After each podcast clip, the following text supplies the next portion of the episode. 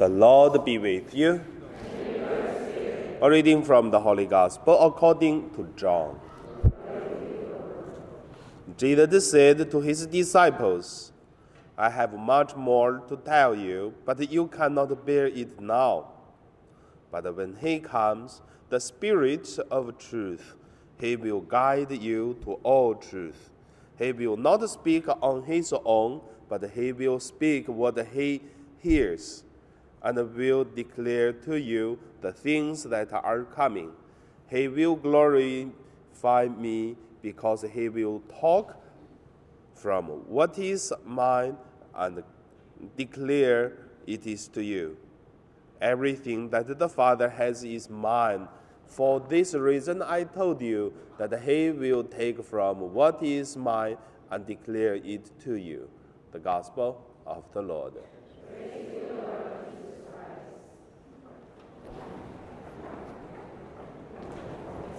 So today it is uh, the Trinity God Sunday. So my meditation name is uh, the Trinity God and our salvation. The first, let us look at the Holy Father and our salvation. The Holy Father in the Trinity God, we consider or we believe the Holy Father is the source of life. It is uh, the creator of uh, everything which is exist. So this Holy Father make a, a fatherly love, and also because of the love, and then the Son was born from the Father. But the Father and the Son is one. Naturally, the Father have the love. Like uh, many times we talk about uh, mother's love. A woman do not need to give birth. Naturally, have the love of the mother. That's our nature for the woman and the nature of uh, the Holy Father is love. Also, because of this, we understood that the women's uh, love, mother's love, it is come from the Holy Father's love. But the God, no sex, not a man, not a woman. Many times we call he because influenced by the society we are now. But I would say, if uh, 5,000 years ago, the people may call God she, not he, because that time woman is more, what do we say, popular, or the one authority, or in the families, the woman has the right, the man didn't. So, however, the Father, it is uh, the one make uh, everything exist. That's the creation. And also, this Father's love make us the guarantee that one day we will go back to this love, to the Father, to the home, so, because of this, we should understood that heaven is not a place, and also the heaven it is not uh, the time after we die. Because the nature of the Holy Father gave us once we accept God as our Savior, once we accept that we are the creature of the Holy Father, then we are son and daughter of this Holy Father. Then we have the relationship with this uh, God. Then that is whole heaven. The people who do not accept, which is living in the hell, do not need after death to go to hell, because no relationship That is already the hell. So, in the Bible, we can see a lot of beautiful parables Jesus tell, like the Father, it is uh, open, waiting for the lost son,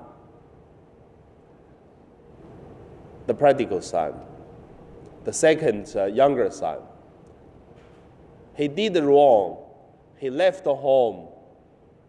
But we could see also that he has a relationship with the Father. His body is outside, roaming around.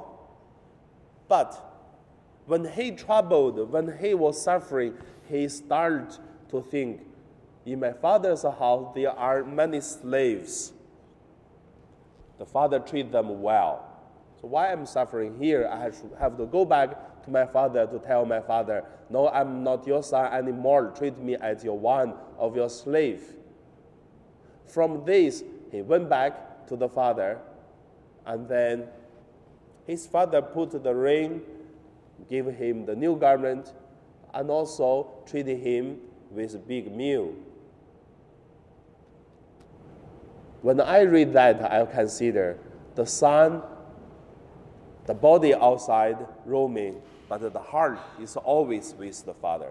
And the Father is always with uh, the second Son.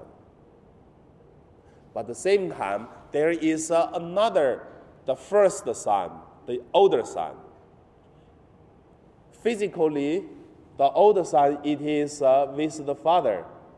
But when he started to complain to say, I'm with you all the time, you look at your this lost son, he got your money and then wasted outside, and now you give him everything after he come back. But you even didn't give me a small lamb that's with uh, my friends. So we can see physically the older son is with the father, but heart is never with the Father. Like today, many people, it seems they are good, but they do not accept the Holy Father. It seems some people who did many things wrong, but does the person really believe, really accept that the Father, that God, as a Savior, as God? So, for this, the Holy Father is a guarantee of uh, our salvation. Means, firstly, we are son and daughter of the Father. Then, we did this right or we did that wrong. You look at in the parable that Jesus did not say the lost son is bad, but Jesus was considering is the two sons both did something wrong. But the more important is the son is coming back, but the one stayed, did never at home. So both of them need to repent. This repentance is accept the Father and then to build up the relationship with the Father again. That it is the guarantee of the salvation. So after death, one day, when we face the judgment of God, I believe the same. God will consider we are son and daughter of God Father. Then the things we did right and wrong.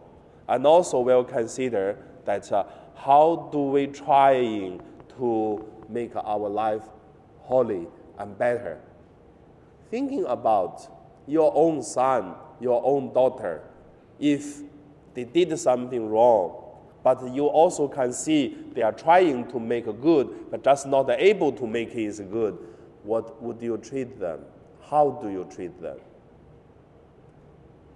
And then in the Bible, Jesus say, Your parents do not give the stone when your children ask uh, bread. When your children ask a fish, you do not give them a snake. How about your heavenly Father? So all this put us together is the guarantee of our salvation from the Holy Father. It is because the love of uh, the Holy Father. That's the first point. Second point, let us look at uh, the divine word, the second uh, God, the Son. The Son has two identities. First is the divinity of uh, God. Second, the Son, the divine word. And the second identity, it is uh, Jesus Nazareth. So this divine word is God, and Jesus, it is uh, the divine word take the flesh, become one of us. And this Jesus shed his blood and also gave up his life for us. If we consider the Holy Father and then the Son and us, it seems like Jesus and us is the brotherhood to the Father. When the Father want to love the people that the Son was sending by the Holy Father and to come to other brothers and sisters, and then to save, to help, and then to explain. And then God worried that we do not understand. That is why to make low the standard, make uh, the Holy Son become a human, and then speak a human's words, live a human's life, so that we got away for the salvation. Because of this, Jesus said, I am the way, the truth, the life. So God becomes someone not high or above, but God become one of us. Look at Jesus, we knew that we could live holy. That is the reason why St. Augustine said, the God become human because God want human become God. We are not God, but we are son and daughter of God. That is why we are God. We have this uh, divinity from the Holy Father, from our brother Jesus Christ. He's not Jesus, he's Christ. He's not Christ only, but he's also the God. From this on, we knew that uh, Jesus Christ, he knew exactly how difficult to live in this world. That is why when the judgment day came, God's pity, Jesus Christ the experience, and also the companion of our life will be the guarantee that our brother, our sister, each of us which is related to God, have the salvation. The third point, the Holy Spirit with our salvation. Holy Spirit is a very interesting way to show because it seems Holy Spirit is never visible to us. But this Holy Trinity to show Father, Son's love and then their love make the Holy Spirit. Like a, a couple, which is uh, the love, you cannot uh, touch it, but you can feel it. The love, it seems uh, so easy to be broken. But at the same time, the love can be the strong guarantee to protect and then to change the marriage life. So the Holy Spirit is the same. Jesus said, the Holy Spirit like the wind. When it's come, you don't know how did it comes, but this Holy Spirit give life. The life when Jesus talk about is not a life of today we live after 100 years we die. Not that. The life what Jesus is talking about is The Holy Spirit will help us to live in the life of God. So many times when we experience some love, we even do not know the person, but from one person's saying or from one person's uh, life, we feel God exists in the world.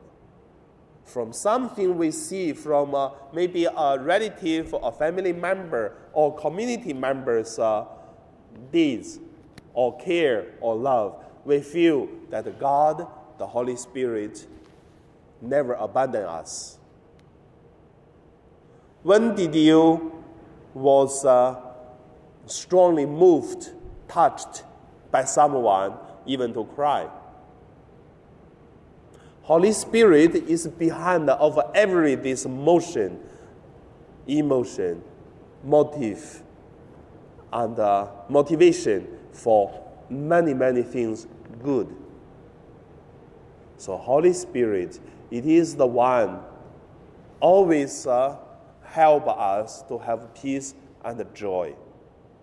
And also, when we are weak, we pray to God, which is the Holy Spirit, strengthen each of us to stand, to act, and also to change, or to keep our love. So, Holy Spirit, it is the one if you go to the charismatic uh, movement communities, you will see a lot of sharings. And that is also the beauty of the Catholic Church. And then the Holy Spirit, many times, it seems invisible, but the Holy Spirit can be so strongly change one person. So that it is a guarantee that uh, our salvation, because the Holy Spirit make the action in our life once we cooperate with the Holy Spirit. Just do what? Just do like what uh, St. Paul writes in the Romans. St. Paul said, just open your mouth, and then the Holy Spirit will speak for you. That is why many martyrs don't think they are so different of us. They are same like us. They become martyrs not because uh, they are own courage, but because the Holy Spirit is speak for them because they open the mouth. Same like us. When we want to do good, God will help us.